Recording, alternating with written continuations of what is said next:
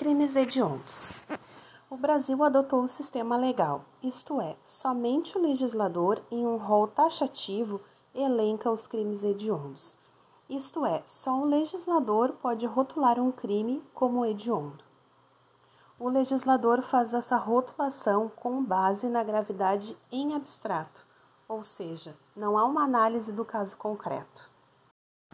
O homicídio praticado em atividade típica de grupo de extermínio, ainda que cometido por um só agente, e o homicídio qualificado são crimes hediondos. O homicídio simples para ser hediondo precisa ser praticado por grupo de extermínio, mesmo que seja praticado por uma só pessoa.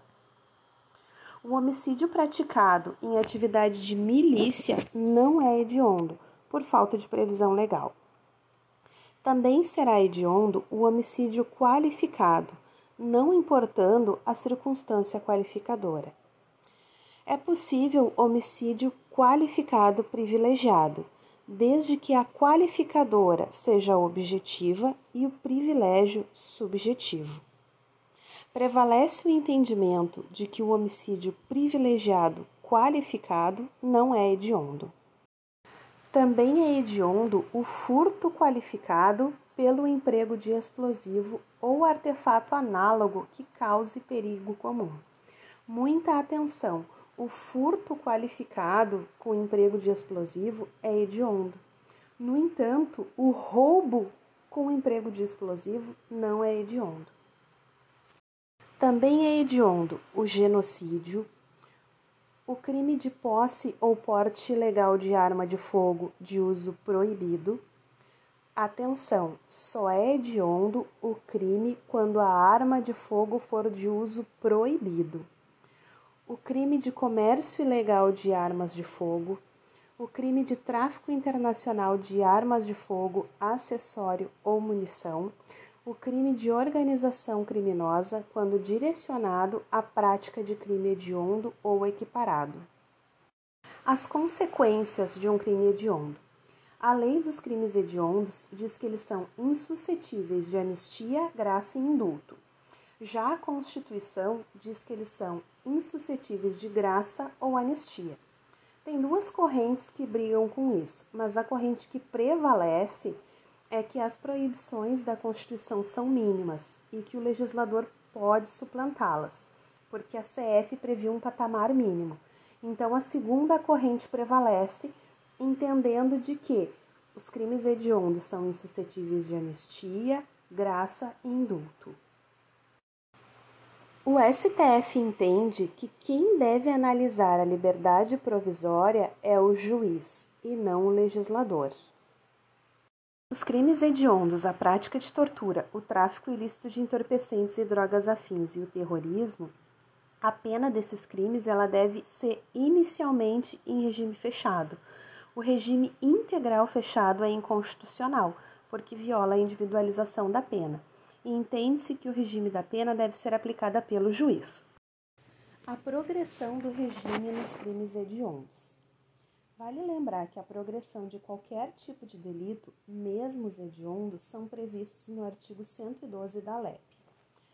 No caso de apenado primário, mas condenado por crime hediondo ou equiparado, a LEP manteve o lapso temporal previsto originalmente na Lei dos Crimes Hediondos, qual seja, 40% da pena em regime anterior, ou seja, 40% é igual a 2 quintos. Já para os condenados primários por crimes hediondos ou equiparados, mas qualificados pelo resultado morte, foi criado um novo lapso, qual seja, de 50% de cumprimento da pena em regime anterior. Cumpre 50% da pena e não tem direito a livramento condicional. Os apenados por crimes hediondos com resultado morte, para eles está proibida a saída temporária. Para esses crimes, o legislador indisfarçavelmente implementou o tratamento diferenciado, deveras rigoroso, não somente dificultando a progressão do regime, como também vedando o benefício do livramento condicional. O mesmo lapso de 50% passa a ser exigido na progressão de regime do condenados rotulados na sentença como comandantes individual ou coletivo de organização criminosa, estruturada para a prática de crimes hediondos ou equiparados.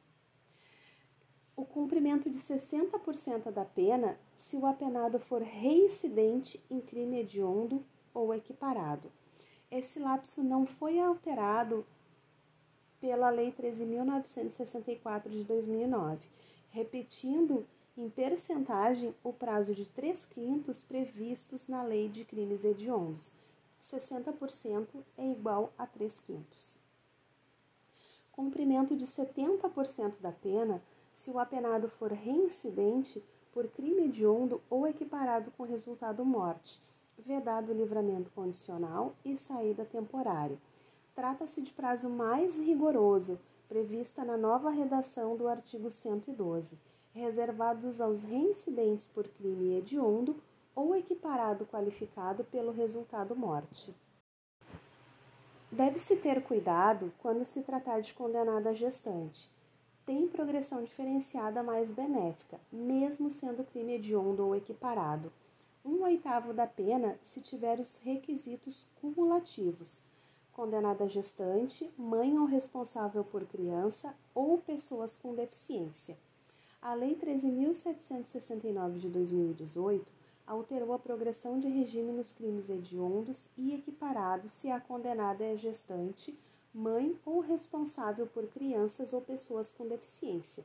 Segundo a nova redação do artigo 2 parágrafo 2 da Lei 8.072 de 90, a progressão de regime deve observar as regras estabelecidas nos parágrafos 3 e 4 do artigo 112 da LEP.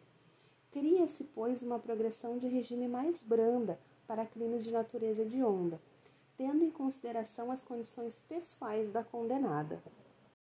Então, o artigo 112, que trata da progressão de regime, passa a contar com o parágrafo 3 para disciplinar de forma específica a progressão da mulher gestante, mãe ou responsável por criança ou pessoa com deficiência.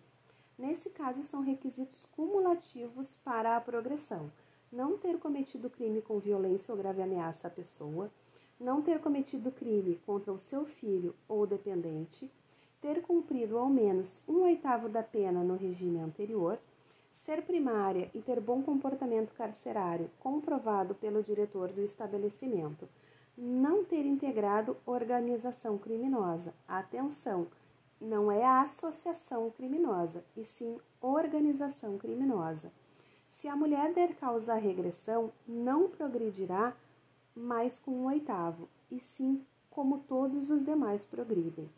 Vale lembrar que a lei fala em mãe ou responsável por crianças ou pessoas com deficiência.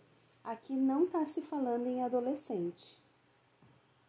O legislador também não especificou se é deficiência física ou mental então entende-se que as duas deficiências estão incluídas. Quando se trata de crimes hediondos, em caso de sentença condenatória, o juiz decidirá fundamentadamente se o réu poderá apelar em liberdade. No entanto, a gente tem que ter cuidado com o artigo 492, inciso 1e do Código, do Código de Processo Penal, que diz que, se o réu responde ao processo solto, em tese ele recorre solto e o mesmo vale se ele responder ao processo preso, em tese, recorrerá preso. Também vale lembrar que se o réu for condenado igual ou a mais de 15 anos, o juiz pode determinar que o réu seja preso no ato. Isso se chama execução provisória da pena.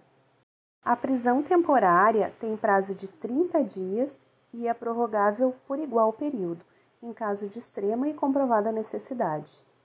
Nem todos os crimes hediondos estão elencados no rol da lei de prisão temporária, mas isso não quer dizer que eles não aceitam prisão temporária. Aceitam sim. O tráfico de pessoas não é crime hediondo ou equiparado, mas ele tem um rigor para o livramento condicional, mas isso não quer dizer que ele é hediondo. O reincidente específico é o residente em crimes hediondos ou equiparado, não importa o tipo ou bem jurídico. Na verdade, essa é uma das correntes que tem prevalência. A LEP proibiu o livramento condicional para os delitos hediondos ou equiparados qualificados pela morte.